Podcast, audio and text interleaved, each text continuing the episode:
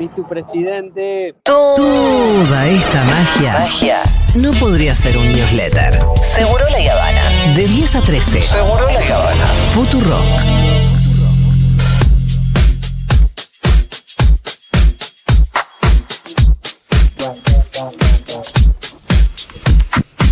Bueno, hablábamos muchísimo de la violencia de este gobierno recién, eh, las políticas violentas, las expresiones violentas. Ahora, 165 despedidos en la Agencia Nacional de Discapacidad, eso ya me parece crueldad.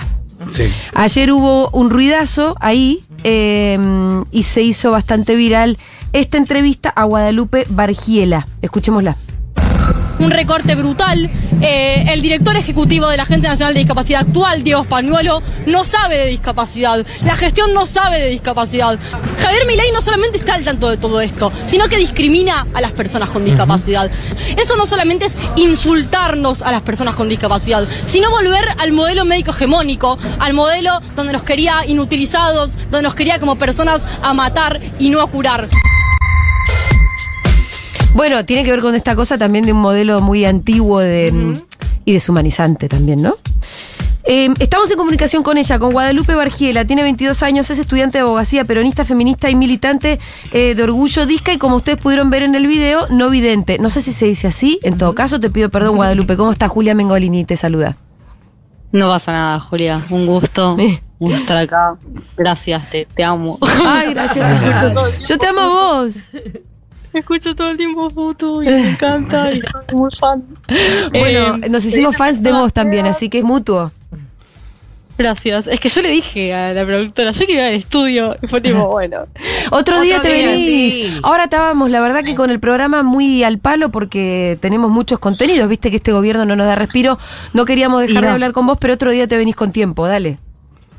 Eh, se dice personas ciegas o con baja visión. Yo ayer igual en la nota estaba un poco exasperada, ¿Sí? ¿no? Tipo, la nota fue un poco exaltada. No, pero, me parece que fue muy contundente y muy vehemente y así es como hay que empezar a dar estas respuestas. Claro, no es, no es violencia, es vehemencia. Sí, claro. Por supuesto. Em, es pasión bueno, también. Y es pasión, por lo que vos conocés muy bien y defendés. Contanos que, cuál era tu labor ahí eh, en la agencia.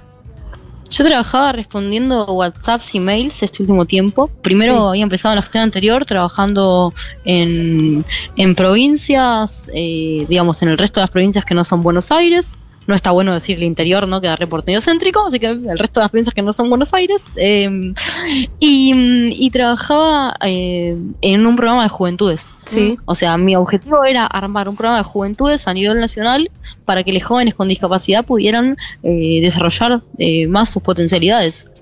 La discapacidad es una población muy vulnerada hay, hay muchas situaciones de falta de autonomía, de falta de acceso, de no llegar a esa autonomía, de no poder concretarla. Yo recién en, en otra entrevista que me hicieron eh, comentaba, ¿no? Las mientras un pibe de 12, 13, 14 años va a comprar el pan, un pibe con discapacidad a su misma edad está aprendiendo a utilizar sus elementos de apoyo. Claro. No sé, a los 18, 19 años arranqué a tomar una cerveza con mis amigas sí. porque, porque eh, antes me pasaba que no sabía usar el bastón o tenía situaciones de discriminación muy fuertes. Entonces digo, las personas con discapacidad llegamos más tarde a lo que, a, digamos, a lo que el común de las personas eh, o, las personas que no tienen discapacidad llegan tal vez a una edad más temprana.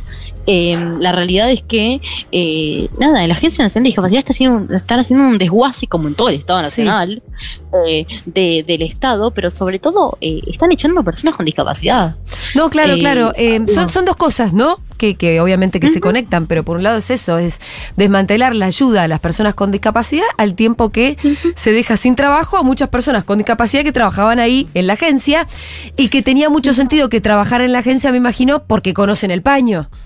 Sí, sí, porque no sé, no, a ver, eh, yo lo decía en la entrevista. Y, también la meritocracia de tener discapacidad.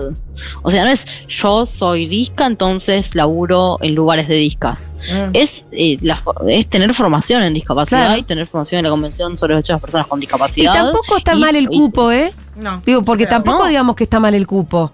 Che, démosles una mano en todo caso. Cupo. Está bien el cupo. es como las personas trans o LGBT. Sí, sí, es una herramienta. Sí, una herramienta para de inclusión. Exacto. Con gente que vino al mundo con, con sin tantas facilidades, por lo menos. Sí, con más barreras que con más barreras. la sociedad. Mm. Las barreras no las impone mi discapacidad, sino la sociedad que tiene prejuicios. Sí. Entonces, yo, por ejemplo, tengo un montón de similitudes con las discriminaciones de las personas LGBT. Sí. Por ejemplo, en el laburo. Claro. Eh, entonces, ¿qué pasa? Eh, yo teniendo una discapacidad, eh, ahora no sé qué laburo consigo. Igual, a ver, yo tipo, eh, ya milito en discapacidad, soy militante, eh, milito en Orgullo Disca, que es eh, una agrupación en la que, que formamos en 2019 y que estamos haciendo asambleas en Congreso. Entonces digo, a mí también me marcaron por militante y por, y por periodista. Bueno. Y, porque nada, y porque digo lo que pienso. y a los otros 165, ¿vos tenés alguna idea, conocés a otros compañeros que estén en tu situación dentro de ese grupo de 165 trabajadores que fueron despedidos? Sí, hay varios con CUD, o sea, un certificado de discapacidad. Eh, hay varias personas que, que, que nada, no saben por qué, por qué las echaron, eh, fueron despidos sin causa por lo general, eh, y, muchos profesionales de carrera. Echaron, no sé, una compañía que se llama Erika Kowalski, que eh, trabaja en discapacidad, hace 20, 30 años es una abogada de discapacidad que coordinó un programa eh, relacionado a la asesoría legal de las personas con discapacidad, asesoría legal directa. Julia, dejaron sin asesoría legal directa a personas con discapacidad que no tienen cómo pagar un abogado. Sí. O sea, vos entendés esto. Es muy terrible. Es terrible. ¿Y en la agencia cuánta gente trabajaba en total? ¿Quedó algo? Es mi pregunta. Sí, Sí, quedaron, quedaron. Yo creo que. No, no me acuerdo cuánta gente es bien. Mm. La verdad que no te puedes una cifra exacta, pero quedó gente, pero igual va a haber, va a seguir habiendo tandas de despidos. Sí, claro. De 100, 200, 300 despidos. Entonces es, es muy terrible el, el desguace que están haciendo del Estado. Eh, yo creo que la Agencia Nacional de Discapacidad, como el INADI, eh, son dos organismos que se relacionan muchísimo. Mira, sí, y además te voy a preguntar. La mayoría Perdón. No, no, estaba pensando que. Me imagino que si uno habla con un Bertie Venegas Lynch como nosotros ayer y vos le preguntás, ¿se le importa el bienestar de la gente discapacitada? Te va a contestar que sí. Y entonces hay uno que dice, bueno, ¿y tu teoría loca? De que el mercado eh, resuelve todo. ¿Cómo se aplica a la gente discapacitada? Y creo que la teoría llega hasta ahí nomás. Entonces, esto ya es brutalidad total. Crueldad. Sí, claro. Gracias. Perdón, no hay, no hay eh, respuesta. Digo, no, el, el, el, mercado realmente no, ninguna teoría de ningún alocado puede responder a, a las necesidades que pasan las personas con discapacidad. No, no. Y, es como decías vos, nos quieren inutilizados como, como, hace siglos, ¿no? Como hace siglos por ahí nacía una persona con discapacidad y la tiraban por un pozo. Sí. la tiraban en el Monte Tegueto por un barranco, o la, la mataban, o la tomaban eh, de hecho, le, pregunté a la productora quién estaba y me estaba de Borrell y, pensaba cómo la literatura usa a las personas con discapacidad de forma medio despectiva a veces, ¿no? Sí, por eh, supuesto. También siempre forma parte como de una. ensayo sobre la ceguera, el informe sobre ciego. Sí, o Roberto Ar, o Roberto Ar con el Roberto Ar con el jorobadito. Te pensé que también sería lindo pensar una rebelión, ¿no?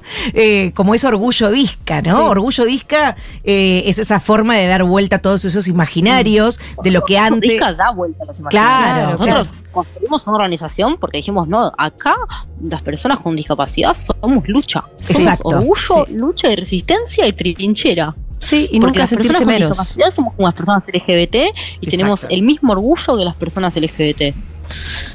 Eh, porque la discapacidad, yo he escuchado muchas veces eh, acá en Futu también eh, se cortó. Hablando de discapacidad y demás, y, yo mandaba mensajes y pensaba, ay, chiques, no. Eh, Perdón, ¿qué decíamos? Pues se cortó cuando nos estabas corrigiendo con algo. Se nos cortó. ¿Me ¿Se escucha? Sí, sí. Eh, decinos otra vez. No, que yo escuchaba muchas veces en Futu algunas cuestiones de perspectiva de discapacidad, sí. medios que a mí me parecían medios erradas, pero porque yo creo que la discapacidad realmente es un orgullo. Y no es orgullo de, ay, mira qué bueno, soy ciega es orgullo de todas las potencialidades que las personas con discapacidad tenemos por el hecho de ser personas con discapacidad, mm. de que podemos ser trabajadoras, migrantes, también podemos ser personas trans, identidad marrón, también podemos cometer delitos. Sí, claro. por supuesto no es un orgullo, ¿eh? estoy diciendo que podemos, somos personas. Puede ser cualquier cosa que una persona puede ser. Eh, sos persona, eso. Em, bueno, para, eh, esto te, preguntaba, vos decías que antes, cuando entraste a la gestión, te dedicabas a eh, un laburo como más territorial, más federal, de capacitación. Sí. Y después te pusieron, esta gestión te puso a atender el WhatsApp. No, antes ya. Ah. Ya yo venía con algunos desacuerdos políticos y demás. Y bueno, eh, empecé a tener WhatsApp. Que no, yo no desdeño a tener WhatsApp, por supuesto, me encantó. O sea, la verdad que estuvo re bueno. Sí. Eh, yo soy, soy de Moreno, eh, soy con nuevo bonaerense, soy militante política. A mí lo menos que se me caen son los anillos por hacer cosas, o sea, no me importa.